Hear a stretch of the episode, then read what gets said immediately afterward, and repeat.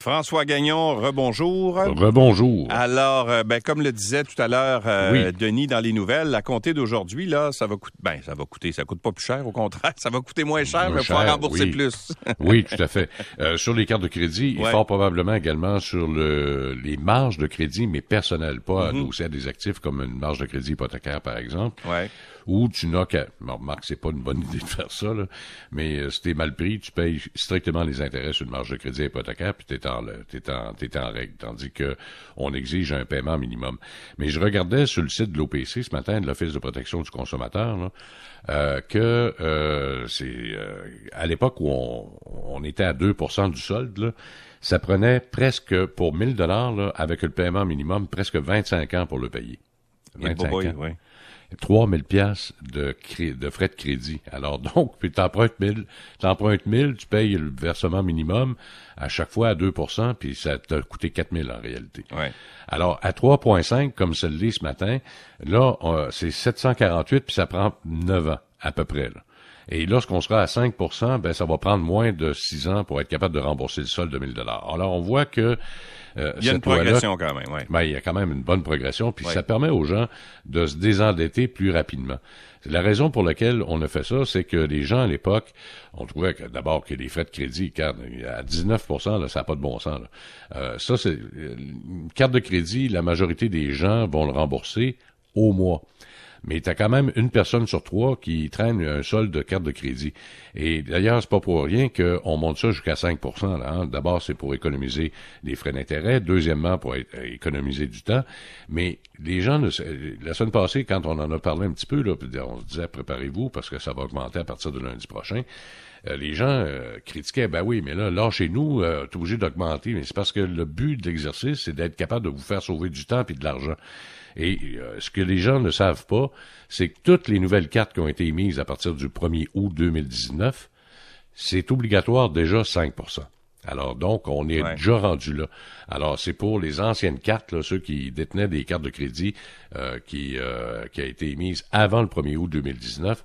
Là, on fait ça de façon progressive pour atteindre en 2025 le fameux 5% qui est déjà obligatoire pour les nouvelles cartes de crédit. Ouais. Alors, ben, c'est une bonne nouvelle, je pense. Ben oui, c'est une excellente nouvelle. Ça va permettre de c'est vrai, c'est vrai que ça permet de sauver de l'argent là quelque part. Ben, écoute, ça coûte 3000 pièces de frais d'intérêt ben pour ça. Ah Écoute, ça va plus d'allure. C'est pour ça qu'on a émis cette loi-là. Voilà. Les banques, euh, par contre, ne sont pas rapides à ajuster leur taux euh, pour euh, l'épargne. Ah, et Seigneur, on a encore du 1 là, sur les, taux d'épargne alors qu'on est Ça, tu veux dire le, taux d'intérêt, par exemple, pour l'argent que tu as dans ton compte en banque, c'est ça? Oui, ouais. c'est pas payant. C'est pas payant, pas, pas, vraiment. pas, tout, pas, tout, pas, tout, pas tout. Pourtant, la situation euh, les dernières fois que c'est arrivé avec un taux d'inflation aussi élevé, là, euh, et euh, les taux d'intérêt qui étaient élevés également, ben les banques avaient suivi à cette époque-là. En 81, là, l'inflation était à 12% On se rappelle de ça, les taux d'intérêt étaient au-delà de 19% et les, les taux d'intérêt pour les comptes d'épargne étaient à 19 mm-hmm. 90, inflation sous les 5% donc c'est moins élevé qu'aujourd'hui. Et pourtant, les comptes bancaires, ça dépassait les 9% Imagine-toi. Mm-hmm. C'est aujourd'hui là, c'est pas de bon sens. Il euh, y, a, seulement que deux banques obscures que je connaissais pas, là, Oaken Financial puis euh, Duca.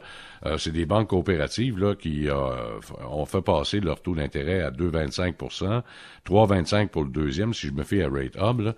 Et euh, le problème, c'est que il n'y a pas de concurrence dans les banques au Canada, ou à peu près pas, et que les Canadiens sont extrêmement fidèles à leur banque. Mm. Il y a à peu près que 4 des, des, Canadiens qui vont changer de banque une fois de temps à autre.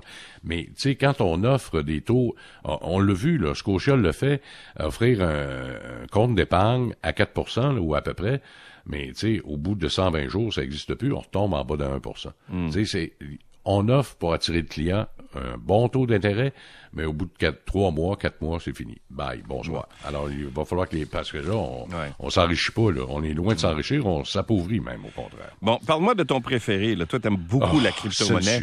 Ah. Et les clients de Celsius qui mangent leur bas.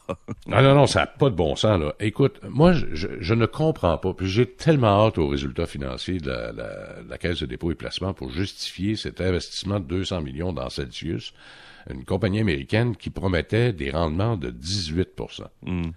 Comment tu peux promettent un rendement de 18% Déjà là, moi, quand quelqu'un me dit j'ai un rendement de 10% euh, je fais attention.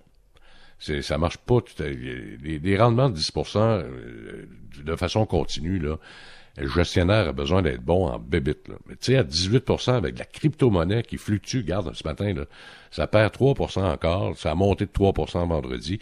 Tu sais, quand ça fluctue de plus que 3% habituellement, il y a quelque chose qui se passe euh, là-dedans. Alors donc, moi, la crypto-monnaie, c'est là, ça va exister, ça va continuer, on est pris avec ça, cette bebelle-là, mais il en demeure pas moins que, pour moi, là, même si je vais me faire tirer des roches encore une fois ce matin, là, pour moi, de la crypto-monnaie, c'est adossé à rien. C'est strictement de la pure spéculation. Alors moi, il faut faire extrêmement attention.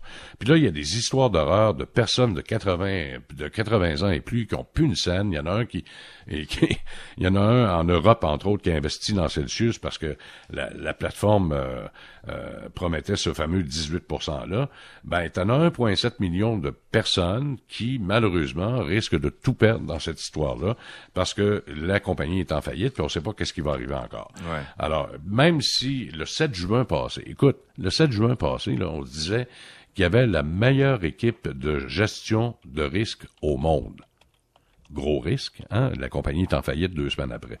Alors, c'est sûr que les crypto-monnaies, tu sais, quand ça vaut 60 000 dollars euh, le Bitcoin, puis que ça a descendu en bas de 20 000, à peu près en l'espace de quelques semaines seulement, il y a quelque chose qui est en train de se passer. Là. Alors, faut, faut faire, quand on fait des investissements, oui, euh, faut, faut pas paniquer, là, mais il faut pas investir dans n'importe quoi non plus. Faut, moi, l'idée d'investir dans des compagnies solides qui versent des dividendes, ça, c'est bon. Bon, on Investir sur des babelles qui valent rien, la misère. Je suis comme euh, Pierre-Yves là-dessus. D'accord. On avait compris que tu n'étais pas très, très fervent.